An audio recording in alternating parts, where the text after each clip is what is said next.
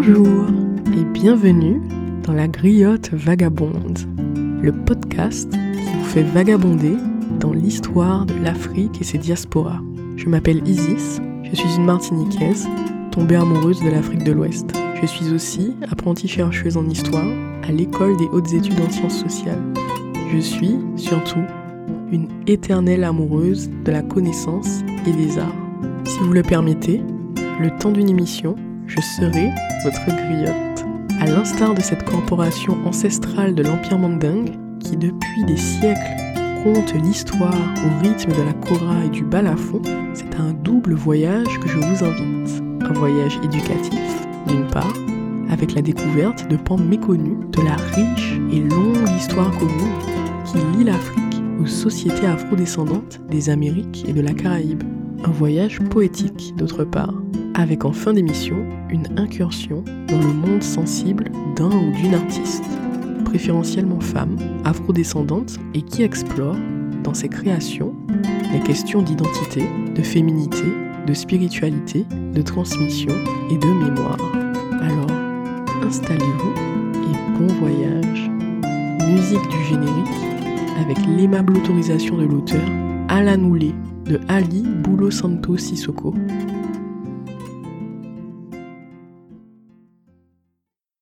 C'est avec beaucoup de plaisir que je vous retrouve pour la deuxième partie de cet épisode numéro 1 sur les esclaves ouest-africains musulmans déportés aux Amériques et dans la Caraïbe.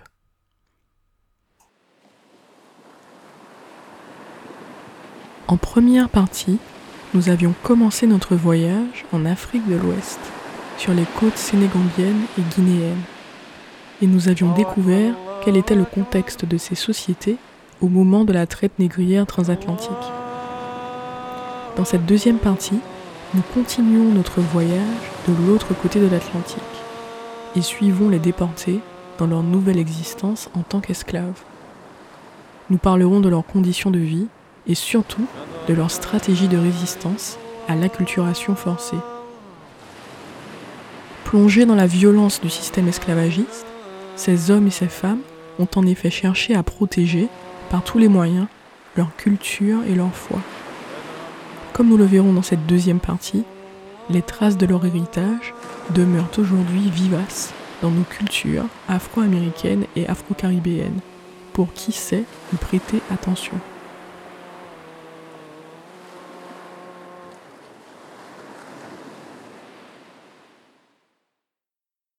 À leur arrivée aux Amériques, les esclaves étaient massivement et violemment contraints à se convertir au christianisme, qui a joué un rôle majeur d'outil de contrôle social des esclaves. Toute origine ethnique et toute religion confondue, les esclaves ont bien sûr tenté de résister à ces conversions contraintes, ou alors s'en sont accommodés, en mélangeant les enseignements chrétiens avec leur propre culte, et en continuant à pratiquer en cachette leur religion traditionnelle. Ce sont d'ailleurs ces syncrétismes qui ont donné naissance au culte vaudou en Haïti, à la Santeria à Cuba, au candomblé au Brésil ou encore au quimbo en Martinique. Il apparaît toutefois dans les archives que les esclaves musulmans ont été particulièrement réticents aux conversions, ainsi qu'à toute forme de syncrétisme, contrairement aux esclaves qui pratiquaient les religions dites animistes, ce terme générique est un peu problématique, on dirait plutôt euh, les religions endogènes africaines. On a ainsi de nombreux témoignages concordants d'ecclésiastiques missionnaires au XVIIe et XVIIIe siècle qui font état des difficultés qu'ils rencontrent à convertir les esclaves musulmans. Ces témoignages sont d'ailleurs particulièrement nombreux pour les Antilles françaises, où il semble que les colons de l'époque avaient développé une sorte de méfiance particulière à l'égard des esclaves musulmans, au point même de déconseiller de les acheter. Le père Labat notamment, qui est un missionnaire installé à la Martinique dans les années 1690, en parle dans sa célèbre mémoire Voyage aux îles de l'Amérique. Je le cite, Quand les Mahométans sont amenés aux îles, il vaut mieux ne pas les prendre, car ils n'embrassent jamais la religion chrétienne. Fin de citation. Cela étant dit, bien que particulièrement résistants aux conversions, ces esclaves musulmans n'avaient bien souvent pas d'autre choix que de capituler face à la violence des châtiments envers les récalcitrants. Les archives nous révèlent toutefois que beaucoup de ces conversions étaient factices. Et donc je voudrais ici vous parler d'un exemple, celui particulièrement saisissant de Mohamed Kaba, qui est presque cocasse mais aussi touchant tant il est représentatif des trésors d'ingéniosité que déployaient ces hommes et ces femmes pour essayer de se raccrocher à leur foi et à leur identité culturelle.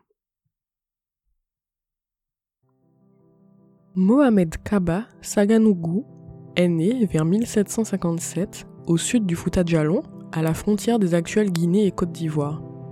Il venait d'une famille de notables mandingues, du clan Djakanké, un clan de marchands et de religieux, et il se destinait à une carrière de juriste-consulte, c'est-à-dire de savant spécialiste en droit islamique.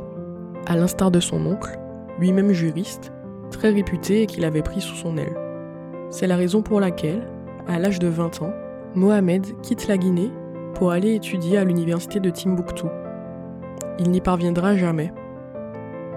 En 1777, sur la route de Timbuktu, il tombe dans une embuscade de rasures d'esclaves. Il est transporté sur la côte, où il est vendu à des négriers européens.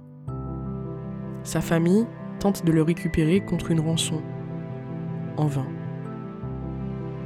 Mohamed est déporté à la Jamaïque, où il devient esclave, sur une plantation de café du nom de Spice Grove, dans la ville de Carmel. Si nous connaissons l'histoire de Mohamed Kaba aujourd'hui, c'est parce que 30 ans après sa capture, il apparaît dans les archives des frères de Morave, une congrégation religieuse de missionnaires installée à Carmel. Mohamed, renommé de force comme tous les esclaves, s'appelait désormais Robert Pert. D'après le révérend de la congrégation, il serait venu spontanément à leur rencontre, en 1812, afin de leur demander de le baptiser à la foi chrétienne, ce qui réjouit au plus haut point le révérend. Pourtant, les activités que va mener Mohamed Kaba dans les années qui vont suivre remettent fortement en cause la sincérité de cette conversion. C'est vraiment le cas de le dire. En effet, près de 15 années après cette prétendue conversion, Mohamed réapparaît dans les archives par le biais d'un dénommé Benjamin Angel, un notable blanc de la ville de Carmel, qui est aussi propriétaire d'une plantation voisine de celle où Mohamed est asservi.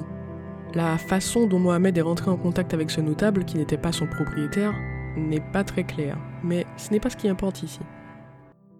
Mohamed demande à Angel de l'aider, à faire parvenir un courrier à un autre esclave, surnommé Edward Donlan, mais de son vrai nom, Abu Bakr al-Siddiqui. Abu Bakr venait d'obtenir son affranchissement en 1834, et cet affranchissement avait fait grand bruit à l'époque en Jamaïque, au point même d'être couvert dans la presse. En effet, Abu Bakr était, tout comme Mohamed, un lettré, originaire de l'actuel Mali, et extrêmement érudit en sciences et théologie islamique ce qui lui avait fait gagner l'attention d'un célèbre abolitionniste et écrivain britannique de l'époque, Robert Maiden, dont il était devenu le protégé. Après avoir lu à son sujet dans la presse, donc, Mohamed décide d'écrire à Abu Bakr. Il confie à Angel une lettre à son intention, rédigée en arabe. Angel fait parvenir la lettre à Robert Maiden, l'abolitionniste qui a pris Abu Bakr sous son aile, et dans un courrier d'introduction, Angel lui explique avoir été initialement méfiant face à la demande incongrue de Mohamed. D'autant plus qu'Angel ne comprend pas l'arabe, il ne peut donc pas déchiffrer la lettre. Mais Mohamed a rassuré Angel en lui expliquant qu'il souhaite simplement adresser ses félicitations à Abou Bakar pour son affranchissement récent. Et surtout, en lui expliquant qu'il veut encourager Abou Bakar à abandonner la religion musulmane pour la foi chrétienne, comme il convient pour un homme de sa nouvelle stature et comme Mohamed l'a lui-même fait 15 ans plus tôt. Angel, rassuré par ces explications, a donc accepté de transmettre la lettre. Sauf que le contenu de cette fameuse lettre, en arabe donc, est très différent de ce que Mohamed a prétendu à Angel. Le voici. Au nom de Dieu, le miséricordieux, que te soit accordée la bénédiction de Dieu et la paix de son prophète Muhammad. Je me nomme Mohamed Kaba. Si cette lettre parvient entre tes mains, je te prie de m'envoyer une réponse satisfaisante de ta propre main et sous ton véritable nom.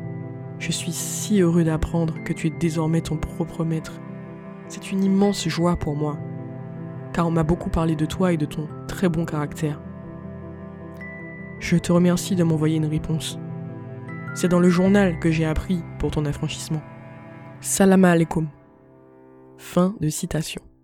Comme vous l'aurez constaté, aucune trace d'un soi-disant encouragement à se convertir, mais simplement une tentative de rentrer en contact avec l'un de ces co-religionnaires musulmans. Surtout, en dépit de sa conversion de façade, Mohamed Kaba a tenté de poursuivre ses activités d'érudit musulman, puisqu'il est l'auteur d'un traité de droit islamique qui est estimé avoir été rédigé vers 1823, soit 11 ans après sa prétendue conversion. Vous pouvez voir la photographie du document sur le compte Instagram ainsi que sur le site de la Grillade Vagabonde. C'est un manuscrit de 50 pages rédigé en arabe à l'encre marron sur un carnet de mauvaise qualité relié en cuir. Le traité s'intitule Kitab al-Salat, ce qui signifie le traité sur la prière.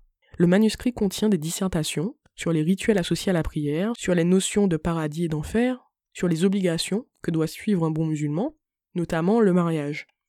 Kaba évoque d'ailleurs des mariages précis qu'il a officiés en Jamaïque, ce qui révèle que des mariages islamiques étaient célébrés conformément à la tradition musulmane ouest-africaine dans des communautés d'esclaves à la Jamaïque.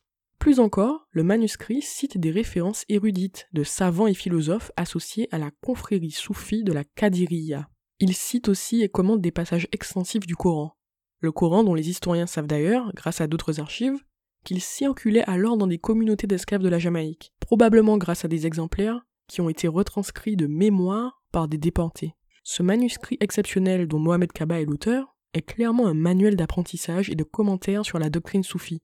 Il nous indique donc que la communauté musulmane en Jamaïque avait réussi à préserver sous une forme rudimentaire le savoir et les doctrines associées à la confrérie ouest-africaine de la Kadiria, ainsi que le système d'éducation sophistiqué ouest-africain. Ce manuscrit révèle clairement également que Mohamed Kaba était l'un des leaders de cette communauté clandestine de soufis en Jamaïque.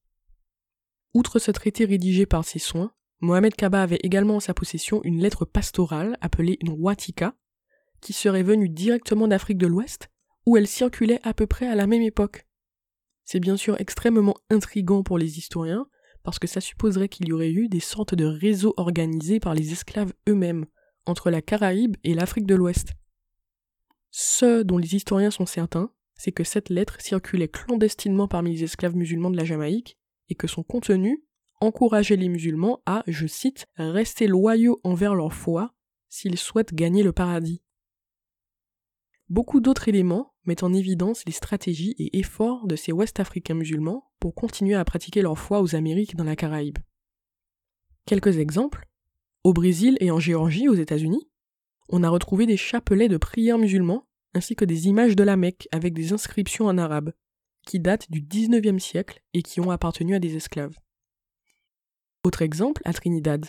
Il existait au début du XIXe siècle des associations de musulmans affranchis qui se cotisaient pour racheter la liberté des esclaves musulmans, et ce dès la sortie du bateau négrier.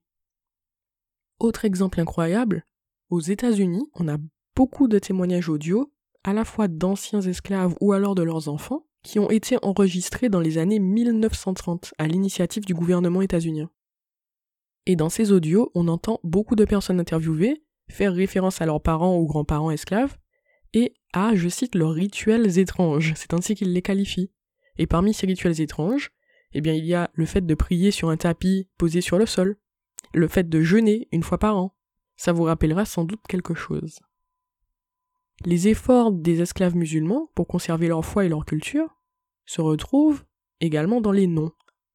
En Géorgie, par exemple, jusqu'au milieu du XXe siècle, on pratiquait la tradition de donner aux enfants le nom arabe du jour où ils étaient nés. Cette tradition est tombée en désuétude en Afrique de l'Ouest, mais elle était encore très populaire à l'époque de la traite transatlantique. Et donc c'est ce qui explique que, par exemple, quelques noms féminins qu'on retrouvait en Géorgie il y a encore 70 ans étaient Araba, de l'arabe al-arbia qui veut dire mercredi, ou encore Aradjouma, de l'arabe al-juma qui veut dire vendredi, ou encore un autre prénom, al-kamisa, de l'arabe al-kamis qui veut dire jeudi. Quelques exemples de prénoms ouest-africains masculins typiques qu'on retrouvait également en Géorgie, l'amami, issu de al-mami, le guide, moriba, qui est un mot mandingue pour marabout, ou encore karamo, qui est un mot mandingue pour professeur. Du fait de leur organisation en communauté et de leur capacité à utiliser l'écriture arabe pour s'envoyer des messages codés, les esclaves musulmans ont joué un rôle prépondérant dans plusieurs révoltes aux Amériques. C'est notamment le cas de la révolte des Males, M-A-L-E-S, qui explose le 23 janvier 1835 à Bahia, dans le nord du Brésil. Inspirée par la révolution haïtienne qui a eu lieu 30 ans plus tôt, les esclaves musulmans décident de se soulever lors de la 27e nuit du mois sacré de Ramadan. À leur tête, un esclave imam, du nom de Boubacar Haruna. Ils sont 600 hommes, vêtus de turbans blancs, portant la barbe, armés de koutla et bardés d'amulettes sacrées en arabe pour se protéger du mauvais sort.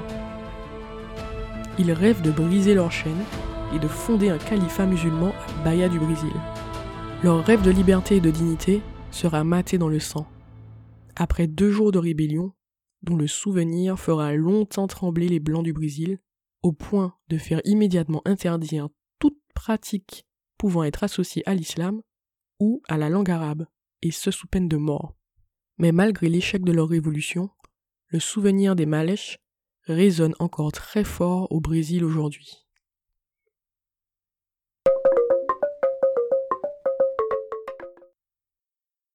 Pour terminer, quelle trace a laissé cet islam ouest-africain dans nos cultures afro-américaines et afro-caribéennes contemporaines? Celui que je trouve le plus fascinant se situe dans la musique blues du sud des États-Unis.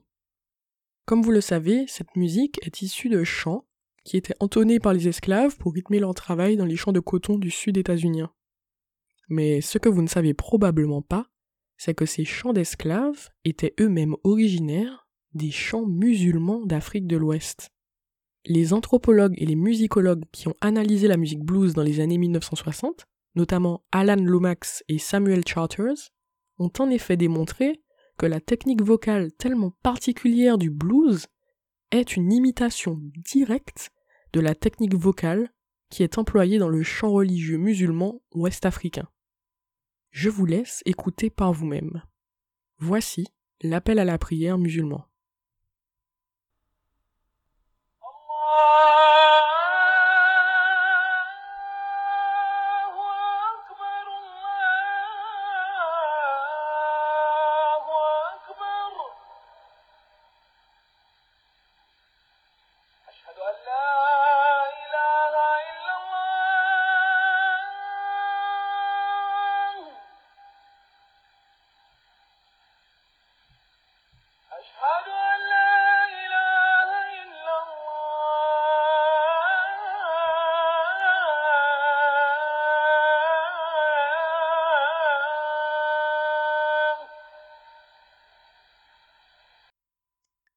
Voici à présent une chanson traditionnelle du sud des États-Unis, une chanson d'esclaves intitulée Levy Camp Holler, qui était chantée pour rythmer le travail agricole, et qui a été enregistrée par Alan Lomax dans les années 1960.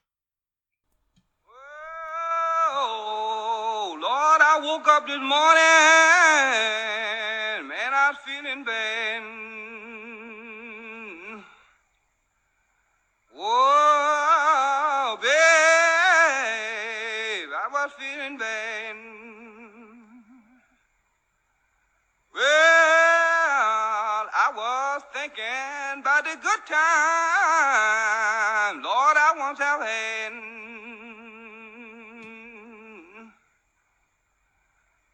Well,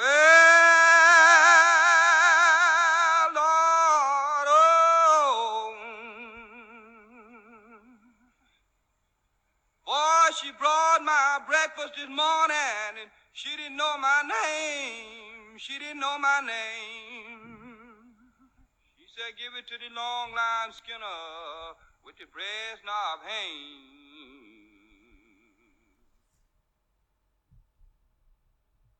Comme vous avez pu le constater, les audios parlent d'eux-mêmes. C'est absolument fascinant. Si vous avez bien écouté, dans ces deux techniques de chant, on retrouve la même technique du mélisme. Le mélisme en musicologie, cela désigne le fait de chanter une même syllabe sur plusieurs notes. Il y a encore de nombreux autres exemples des héritages cachés de l'islam ouest-africain aux Amériques et dans la Caraïbe.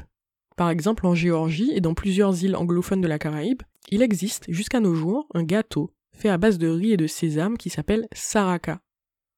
Or, en Afrique de l'Ouest et notamment au Sénégal, il existe aussi un gâteau rond de riz qu'on appelle sarah. Sarah, saraka, c'est très proche. Et ce gâteau est offert comme don de charité par les femmes musulmanes les vendredis, le jour du Seigneur. Ce gâteau existe aussi en Haïti, où il est appelé samsam, ainsi qu'en Jamaïque, où il est appelé choum choum, ce qui est peut-être, d'après les anthropologues, une déformation du mot arabe simsim qui signifie sésame. À Trinidad, le mot saraka existe encore de nos jours. Il désigne une tradition trinidadienne très vivace d'offrande aux ancêtres. Autre exemple, à Cuba, il existe une religion afro-cubaine d'origine Congo qui s'appelle le Palo Mayombe et qui est très proche de la Santeria, elle aussi cubaine, et du candomblé brésilien. Eh bien, cette religion semble avoir absorbé des éléments musulmans, puisque, jusqu'à nos jours, ses adeptes se saluent en se disant Salam alaikum, malekun salah, qui est une déformation assez évidente du salam musulman. Il y a aussi des exemples similaires d'absorption d'éléments musulmans dans le culte vaudou en Haïti. Dernier exemple, dans les contes et légendes. Aux Antilles françaises et anglophones, donc en Martinique, en Guadeloupe, mais aussi à Sainte-Lucie, à la Dominique notamment, il existe des légendes sur une créature mythique, maléfique, qui sévirait durant la nuit, le soukounian. Or, le mot soukounian existe également dans la langue peul, où il désigne un sorcier maléfique. Loin d'être une coïncidence, c'est là l'une des survivances cachées de ses ancêtres ouest-africains musulmans qui continuent indirectement à vivre dans nos imaginaires. C'est maintenant la fin de notre vagabondage historique qui, je l'espère, vous aura appris autant qu'il vous aura inspiré. Comme promis, avant de nous quitter, je vous propose un court voyage poétique dans l'univers d'un ou d'une artiste, afrodescendante ou extra-européenne. Dans cet épisode, c'est avec le multitalentueux Gaël Faye que nous voyageons, à la fois écrivain, poète, auteur, compositeur et rappeur, franco-rwandais né en 1982 au Burundi, arrivé en France en 1995 à l'âge de 13 ans, dans le contexte de la guerre civile et du génocide qui ont déchiré le Rwanda et le Burundi en 1994. Son premier roman Petit Pays est paru en 2016 aux éditions Grasset et il vient d'être adapté au cinéma dans un long métrage du même nom. Petit Pays raconte, à travers les yeux d'un enfant, l'horrible absurdité du génocide. Sous les yeux du petit Gabriel, le personnage principal, la banalité du quotidien laisse peu à peu place, sans crier gare, à la banalité du mal. Les pires atrocités sont commises, non pas par des démons, mais par des humains, des gens comme vous et moi. Et ainsi, tout un pays bascule dans les ténèbres. En ce mois anniversaire du génocide Rwanda, laissez-moi vous partager un extrait du roman de Gaël Faye. Chaque jour, la liste des morts s'allongeait. Le Rwanda était devenu un immense terrain de chasse dans lequel le Tutsi était le gibier. Un humain coupable d'être né, coupable d'être, une vermine aux yeux des tueurs, un cancrelat qu'il fallait écraser. Maman se sentait impuissante, inutile. Malgré sa détermination et l'énergie qu'elle déployait, elle ne parvenait à sauver personne. Elle assistait à la disparition de son peuple, de sa famille, sans rien pouvoir faire. Elle perdait pied, s'éloignait de nous et d'elle-même. Elle était rongée de l'intérieur. Son visage se flétrissait, de lourdes poches cernaient ses yeux, des rides creusaient son front. Les rideaux de la maison restaient tirés en permanence. Nous vivions à contre-jour. La radio résonnait bruyamment dans les grandes pièces sombres, diffusant des cris de détresse, des appels au secours, des souffrances insoutenables au milieu des résultats sportifs, des cours de la bourse et de la petite agitation politique qui faisait tourner le monde. Au Rwanda, cette chose, qui n'était pas la guerre, dura trois longs mois. Je ne me souviens plus de ce que nous avons fait durant cette période. Je ne me souviens ni de l'école, ni des copains, ni de notre quotidien. À la maison, nous étions à nouveau tous les quatre, mais un immense trou noir nous a engloutis, nous et notre mémoire. D'avril à juillet 1994, nous avons vécu le génocide qui se perpétrait au Rwanda à distance, entre quatre murs, à côté d'un téléphone et d'un poste de radio. Fin de citation. Outre sa description très poignante du génocide et du trauma, Petit Pays est aussi intéressant en ce qu'il donne à réfléchir sur la condition de métis, sur les inégalités sociales et raciales dans les sociétés postcoloniales, et sur les tensions inhérentes aux couples dits mixtes du fait de ce rapport de force racial. En effet, à l'image de l'auteur Gaël Faye, le protagoniste, Gabriel, est lui-même issu d'un couple noir-blanc. Son père est français, sa mère rwandaise. Sans jamais tomber dans un jugement direct des personnages, le roman met en scène avec beaucoup de finesse et de compassion la prise de conscience par le petit Gabriel de l'appartenance raciale de ses parents. En même temps que Gabriel découvre les notions de Hutu et de Tutsi, il découvre donc aussi que son père est blanc, que sa mère est noire, et que dans le monde dans lequel il vit, cela a une signification et des conséquences très concrètes.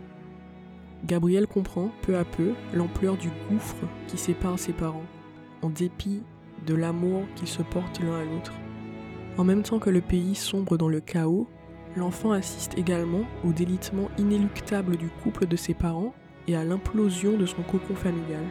Plusieurs scènes montrent ainsi à quel point le père, malgré toute sa bonne volonté, est imprégné de relents d'idéologie colonialiste et raciste ce qui l'empêchera toujours de réellement comprendre la perspective de son épouse, femme noire, africaine, réfugiée rwandaise au Burundi.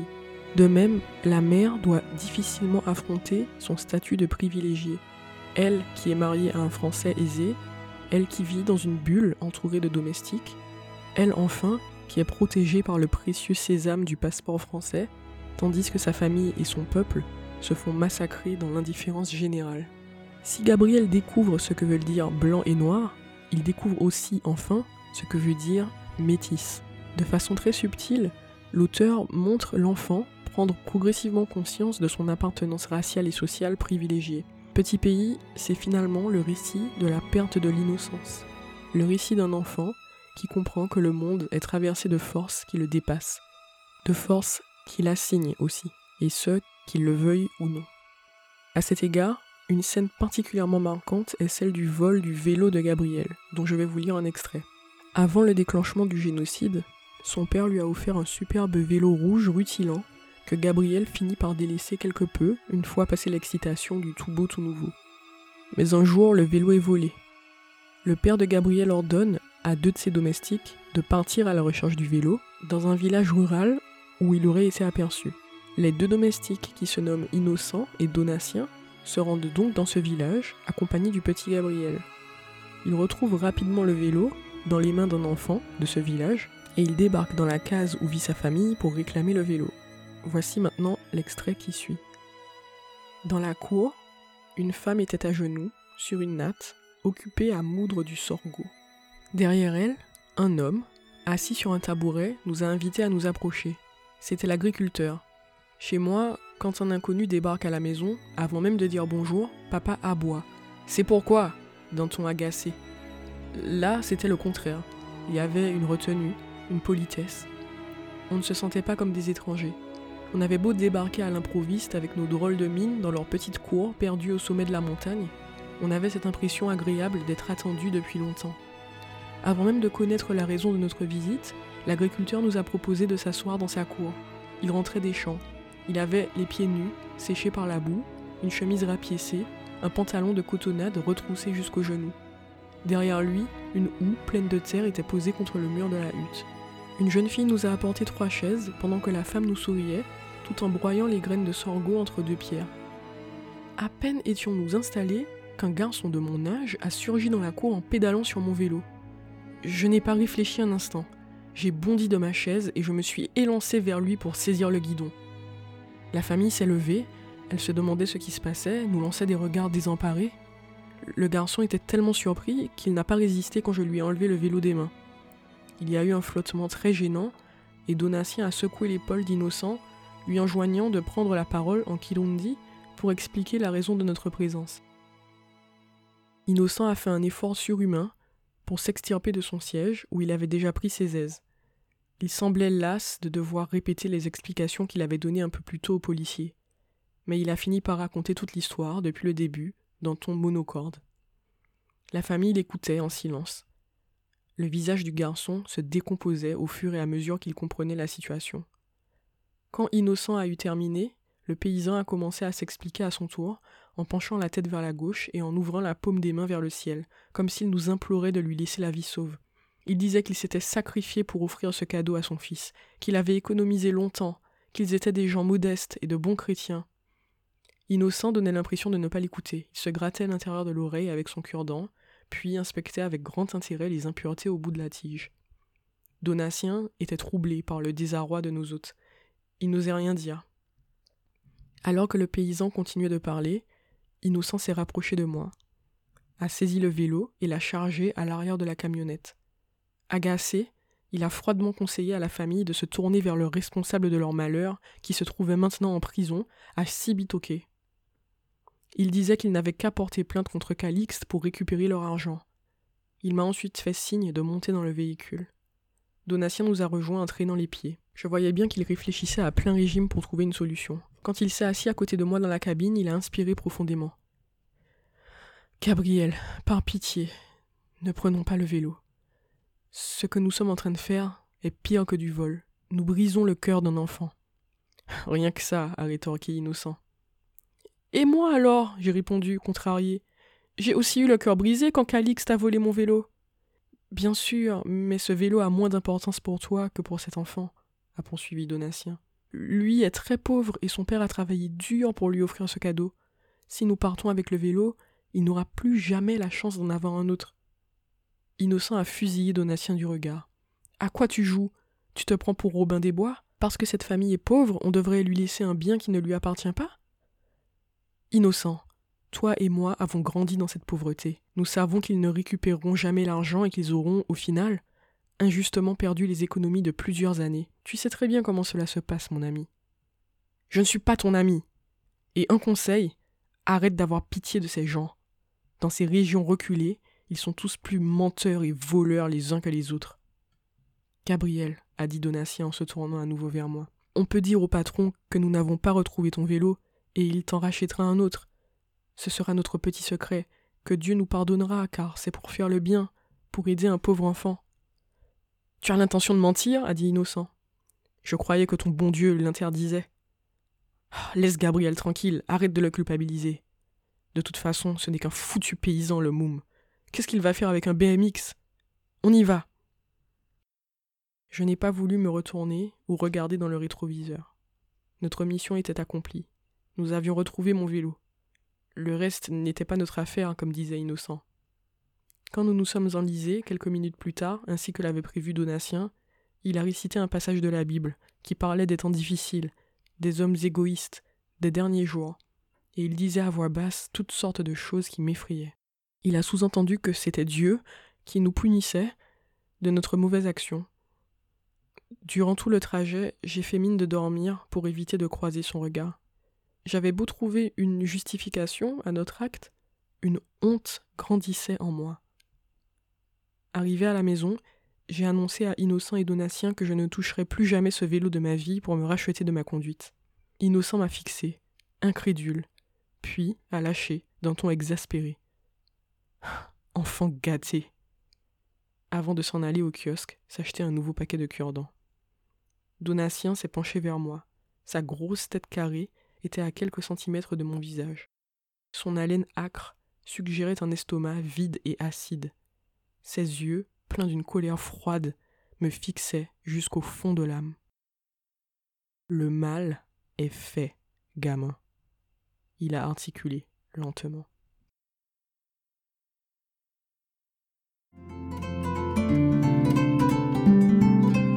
C'est ici que prend fin notre vagabondage. J'espère que vous avez apprécié le voyage. N'hésitez pas à me laisser des commentaires, notamment sur la page Instagram, pour me dire ce que vous avez pensé de cet épisode et pour prolonger ensemble la discussion. N'oubliez pas de vous abonner, de liker et de partager autour de vous. Sur ce, je vous dis à très bientôt pour un nouveau vagabondage.